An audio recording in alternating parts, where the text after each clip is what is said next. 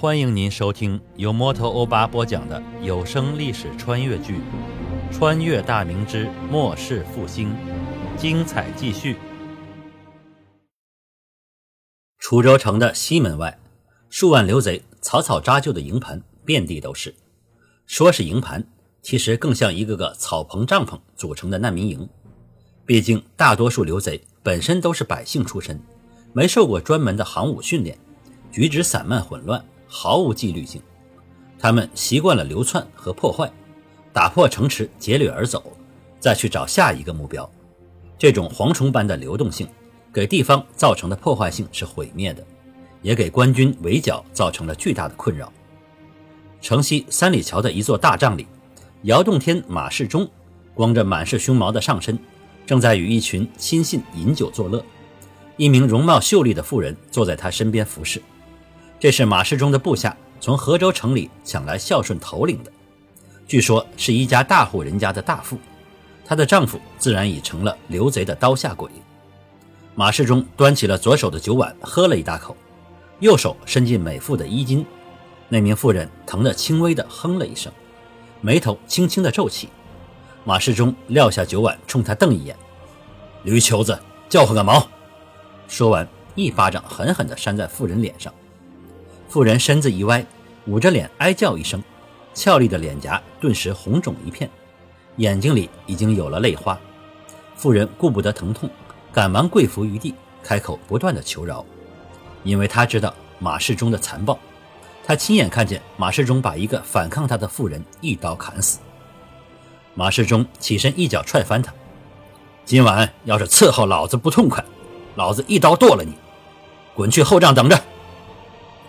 妇人连滚带爬的去了后面的小帐，大帐里的刘贼皆笑嘻嘻的看着这一幕。马世忠的亲信滚地龙杨进笑道：“大哥眼光贼呀，俺就喜欢这种大户的女人，性子柔听话，叫她干啥就干啥。俺还是你腿子的时候，这种女子连想都不敢想啊。自从跟了高闯王起誓，啥样的女人都得乖乖的跪在咱面前。”老子做梦都欢喜的醒了。另一个亲信皮里真也附和道：“俺和老杨一个念头，这几年玩过的女子，俺都数不过来了。大哥，等打下滁州，俺把知府大老爷的家眷给你拿来享用，你把这个换给俺咋样？”马世忠哈哈大笑：“你个驴日的，想喝俺的刷锅水是咋的？行，你要是真拿了知府的家眷，俺就跟你换。”滚地龙喝了一口酒，抹了抹嘴边的酒渍。我说：“大哥，今回俺们分兵来打滁州，闯王去了北边，俺觉着现今官军不够看的，俺们这三万人马打南京也不在话下。到时候大哥的名声可就不差闯王了，你说呢，大哥？”其余的头领听他说的有理，也纷纷开始附和。马世忠闻言，心里闪电般的转过许多念头。他看了看众人，摇头道：“老杨，咱俩是从小光着腚长起来的，俺知道你啥念头。寻常官军是不够俺们打的，可还有个卢阎王呢。俺们可是吃过他的亏。要是去打南京，卢阎王不得跟咱们拼命啊？不成，南京想都不敢想。”一众亲信听到他这样说，都露出了失望的神色。南京那可是天底下最富庶的地方。要是能打下来，那得多少金银呢？马世忠笑骂道：“驴球子，先把滁州打下再说吧。有了钱粮，就能多招人。等俺们招上十万人马，说不着南京也敢去一趟了。”滚地龙也笑了笑：“俺们听大哥的，先打下滁州。俺去城下看看，这帮孙子攻两次都没攻破城，俺去前边压阵，这回定能破城。大哥，你等俺的好消息吧。”说完，喝干碗中的酒，疾步出了大帐，带着亲兵往城下而去。马世忠酒意上头，嘿嘿，凭着这些驴日的，赶紧去压阵，派探马去后路瞅瞅，别光顾着前面，叫人家端了后路。说罢，马世忠起身，带着一身酒气往后帐而去。众人脸上带着淫荡的神情，交换一下眼神，也纷纷起身出帐往城下而去。滁州城头的箭楼里，知府许知远正通过箭楼观望着城下的贼兵阵营，通知王仁元和通判赵宇之，神情木然地坐在交椅上。守备董其高疾步而入，手里拎着长刀，犹自带着血渍。这次守城的兵力以他手下的一千官军为主，府衙的衙役、城内大户家的护院以及城内的青壮为辅。董其高反转长刀，向许知远拱手道：“大人，贼兵暂退，这已是贼兵第二次攻城了。卑职手下伤亡已过两百，民壮伤亡更大，众人已是人心惶惶。”卑职适才斩了一名临阵逃脱的民壮，这才稳住军心。贼人再来攻几次，恐怕这城池就难保了。许知远慢慢的转身过来，神色平和的开口道：“本官知道了，刘贼势大，破城乃意料之中。董守备辛苦了，本官本应向朝廷上折为你请功，可惜啊，哈哈，破城之际，便是我等丧命之时。”王仁元和赵宇之闻言，神色顿时惨然。董其高神色郑重地回道：“识君之路，忠君之事，卑职已抱必死之心。只是我等家眷也要与城俱亡，心下着实不忍。不如趁现在还有余力，卑职派人把诸位大人的亲眷护送去南京，也好留下点骨肉血脉。”王赵二人闻言，俱是精神一振。王仁元起身拱手道：“知府大人。”董守备言之有理，我等身为大明臣子，守土有责，失土无颜苟活于世。可家中亲眷却是无辜。大人的小公子灵巧懂事，七岁已能成文，九岁便会赋诗，将来肯定是个大才。如若就此丧命，岂不令人痛惜？赵宇之亦是点头赞同，三人期待的眼神望向许知远。许知远愣了一愣。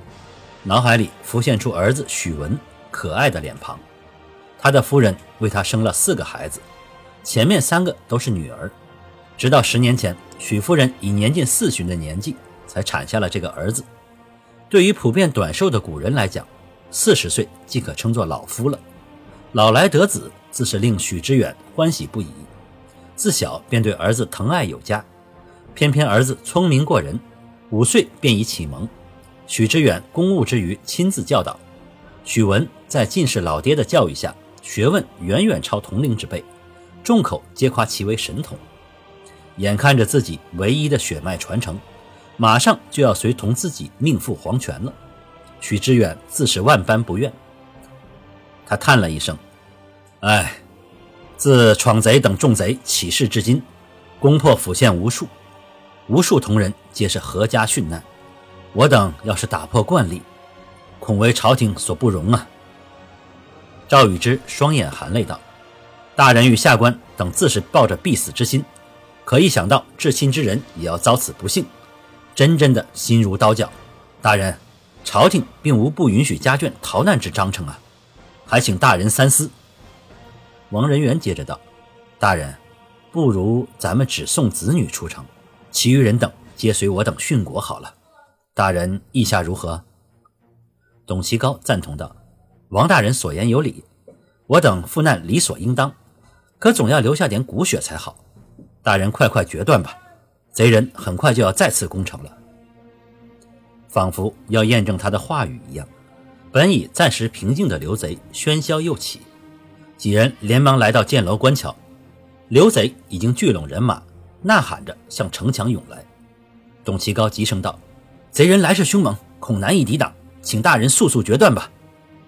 许知远长叹一声道：“唉，就依几位方才之言吧。董守备，我等之骨血就托付于你了。”王赵二人喜动颜色，董其高拱手道：“卑职定会安排妥当人手，护卫几位大人的亲眷出城。”说罢，匆匆离开箭楼而去。许知远举步往外走去，扬声道：“身后事既已妥当。”我等上阵杀敌便是。王仁元和赵宇之急忙跟随其后，几人出了箭楼，来到城墙宽阔的甬道之上。几名守在门口的士兵手持长刀护卫在侧。许知远站定身形，看向城头上的一众官兵民壮，高声喊道：“本官乃滁州知府，今日与尔等并肩杀敌，本官誓与滁州共存亡。言罢，从身边一个官兵手里夺过一把刀来，昂首阔步走向城垛处。王仁元、赵宇之一言不发，也一样拿刀在手，向许知远靠拢。既然心事已去，那今日便死战于此，以报朝廷之恩吧。看到知府大人亲自上阵守城，本已士气全无的守城军民顿时精神大振，各自就位之后，躲在城垛后准备死战。刘贼已经如潮水般涌来，前面的贼兵肩扛着十余座简易的长梯冲了过来，准备将梯子搭上城墙，然后以赴攻城。感谢您收听由摩托欧巴播讲的历史穿越剧《穿越大明之末世复兴》。欢迎加入我的八分圈，下集精彩继续。